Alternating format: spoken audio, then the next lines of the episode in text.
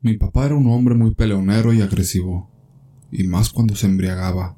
Parecía que se le metía el diablo y lo aconsejaba hacer cosas malas. Muy diferente era en la casa con mi mamá y mis hermanos. Nunca nos maltrató y siempre nos trataba bien. El caso es que parecía que eran dos seres en uno. Él manejaba un camión y se dedicaba a transportar a la gente a los mercados. En ese tiempo existía el trueque, que consistía en cambiar fruta, leña, carbón, etc., por carne, verduras y otras cosas que necesitaba la gente. En ese mercado en donde mi papá llevaba a la gente, se vendía de todo. Ese día él también llevó a cambiar manzanas y duraznos. Le dijo a mi madre que se le había antojado una birria o una barbacoa. En cuanto llegó al sitio indicado, preguntó que en cuanto le salía la cabeza de un chivo, la cual ya estaba cocida y lista para comer. Pero también vio una de borrego y se llevó las dos. Ya con su compra se dirigió a su camión, a esperar a la gente para regresar. Cuando llegó a la casa, le dejó en la mesa a mi madre lo que compró. De repente algo llamó su atención. Se acercó y se sorprendió mucho al ver que la cabeza de chivo, en su dentadura tenía dos dientes de oro. En eso entramos mi madre y mis hermanos, que habíamos ido por las tortillas. Nos sentamos a comer, y en el momento que empezamos a quitar la carne a la cabeza de borrego, porque como les dije, compró las dos, nos llevamos el susto de nuestras vidas, pues la cabeza empezó a hablar. Esta nos dijo, no me coman. Mi nombre es Pancho y el diablo me convirtió en un animal. Me condenó a no morir para siempre. Grande es mi sufrimiento y me arrepiento de haberlo invocado y pactado con él. Todos empezamos a gritar y le pedimos a mi papá que se llevara eso de la casa. Mi padre, según contaba, se la llevó a un terreno baldío. Ahí la cabeza seguía diciéndole que nunca pactara con el diablo, ya que se podría arrepentir y sería demasiado tarde. Mi padre no le hizo caso. Hizo un enorme agujero y enterró la cabeza. Regresó a la casa, tomó la cabeza de chivo y le quitó los dientes de oro. Enseguida pensó en venderlos a ver cuánto le daban. Llegó la noche y se fue a dormir. A medianoche, despertó y salió al baño, pues teníamos la letrina a medio patio cuando una voz fuerte lo sorprendió. Mi padre se asustó mucho y se preguntó qué pasaba. ¿De dónde venía esa risa tan aterradora? Detrás de él escuchó una voz como un trueno que le decía ¿Quieres saber qué pasa? Tienes algo que me pertenece. Él contestó temblando de miedo Yo no tengo nada tuyo. Vete y déjame tranquilo. ¿Estás seguro? contestó el diablo. Sí, dijo mi padre. El malo elevando la voz le dijo, Tienes unos dientes de oro que me pertenecen, pero mira, si los quieres tener, vamos a hacer un pacto y serán tuyos. ¿Y qué debo hacer? dijo mi padre. Lo único que tienes que hacer es hacerte un corte en el brazo y firmar con tu sangre. Así te daré lo que quieres, pero también tú me tienes que entregar unas cuantas almas. Mi padre aceptó, no sin antes decirle que a su familia la dejara en paz. Así fue como mi padre empezó con un régimen de terror en el pueblo. Se metía en las cantinas a emborracharse y siempre estaba armado. Si alguien lo miraba mal, pobre porque no amanecía. Nosotros junto con mamá lo dejamos por lo mismo, pero eso a él ya no le importaba nada. Un día que estaba tomando en una tienda con unos amigos, les dijo, ¿Cuánto apuestan a que le doy unos tiros al primero que entre? Ellos le contestaron, ¿A poco si lo harías? ¿A poco tan valiente? A lo que él contestó, que se fijaran bien porque él tenía los pantalones bien puestos y que no le temblaba la mano.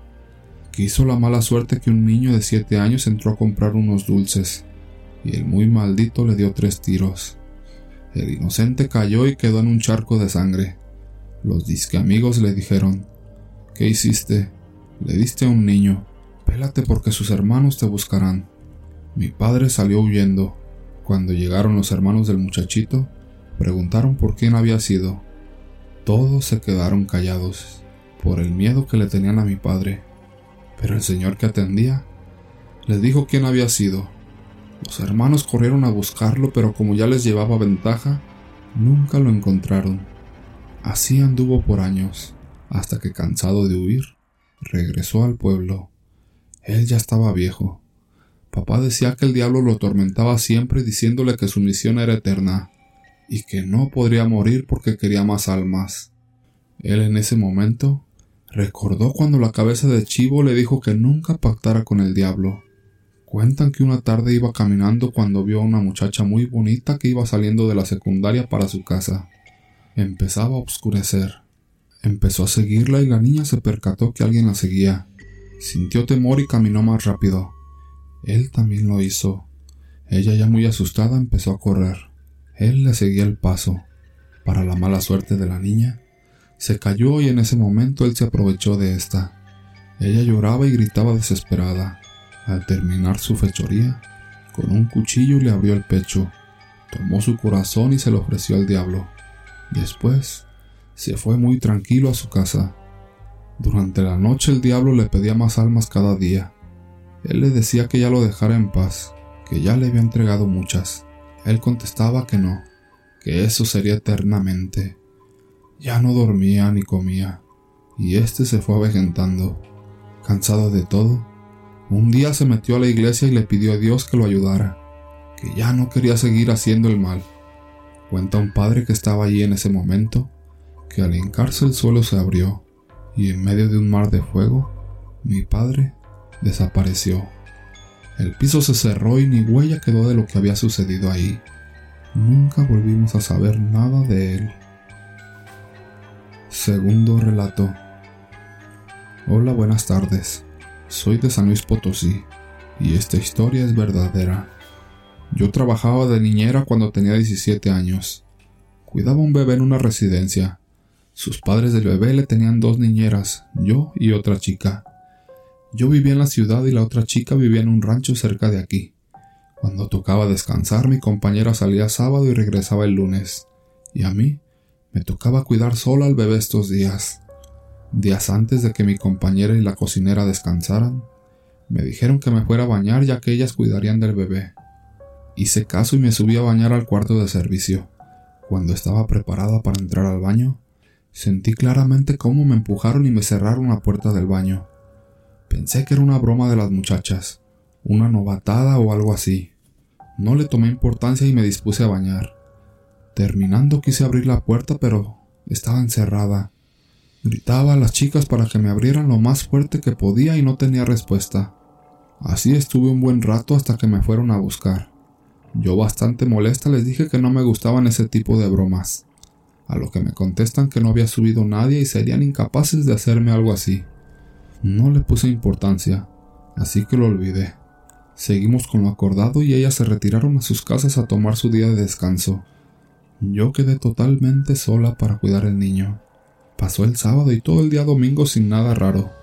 Ya en la noche, llegamos del paseo y fui a bañar al niño. Lo arropé y lo dormí en su cuna. Ya en la madrugada empecé a tener una horrible pesadilla. Desperté y quise gritar, pero no pude. Me senté en la cama y miré hacia el ventanal. No lo podía creer. Allí estaban tres sombras agachadas. Me levanté y salí corriendo para avisarle a mis patrones. Les toqué la puerta, pero no me escucharon. Así que me regresé corriendo y salí para el jardín que da hacia el ventanal. Cuando llego ahí, salieron volando tres pájaros enormes y negros, que estaban husmeando por la ventana. Se me hizo muy terrorífico. Me regresé y levanté al bebé. Me lo acomodé cerquita de mí y me dormí. Pensé que eran unas brujas que lo estaban viendo para llevárselo. De repente empiezo a escuchar unas voces murmurando y yo no podía abrir los ojos nuevamente, pero sentía como el niño se deslizaba por la cama, como si algo lo jalara o se lo quisiera llevar. Yo tenía mucho miedo porque estaba paralizada y no podía moverme. Hice mucha oración en mi mente a mi Dios. Como pude, me levanté y recogí al niño del piso. Lo puse en mis brazos y prendí la luz. Nuevamente estaban ahí esas sombras. Nos envolvimos en una cobija y les di la espalda, pero ellas seguían hablando en un idioma muy extraño. Pasé toda la noche llorando y haciendo mucha oración, pero ya no me dormí y nunca solté al bebé. Ya iba amaneciendo cuando desaparecieron esas sombras y claramente escuché una horrible carcajada al irse. Por fin, Acomodé al bebé y fui a preparar su biberón después de que llegaron mis compañeras. Yo les dije todo lo que me había pasado, pero ellas se burlaron de mí y no me creyeron. Seguramente ellas tuvieron que ver algo con todo lo sucedido. Por fin llegó mi día de descanso y jamás regresé ni por mi pago ni por mis cosas.